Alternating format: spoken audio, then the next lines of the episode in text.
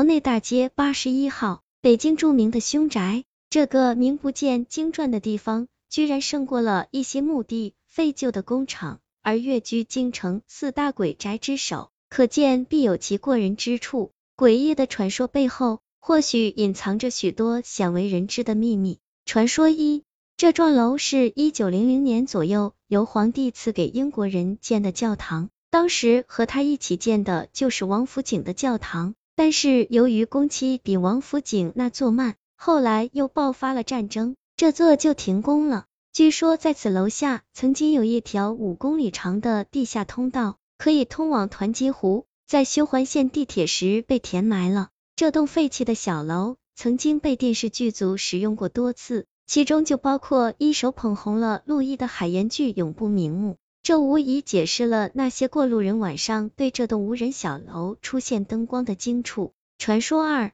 如果你曾经在夏天某个炎热的酷暑当头的时候，从公寓前经过的话，会突然被习习凉意所惊奇，这是的确存在的事实。曾经有人做过实验，发现公寓前的温度要比离此二十米不远的地方低好几度。至于是否是地下有雾而造成的，我们就不得而知了。传说三，解放前一个国民党军官住在里面。后来，这个军官扔下家眷，逃到了台湾。他的姨太太就在里面的一间屋子上吊自杀了。之后，这楼里边出现了许许多多奇怪的事情，并且住一个死一个，住一对死一双。文革以后，再无人问津，至今阴森的在那立着。每当到了风雨交加的夜晚或者月圆的晚上，房间里就会传出哭声、摔玻璃瓶的声音。传说四，前些年。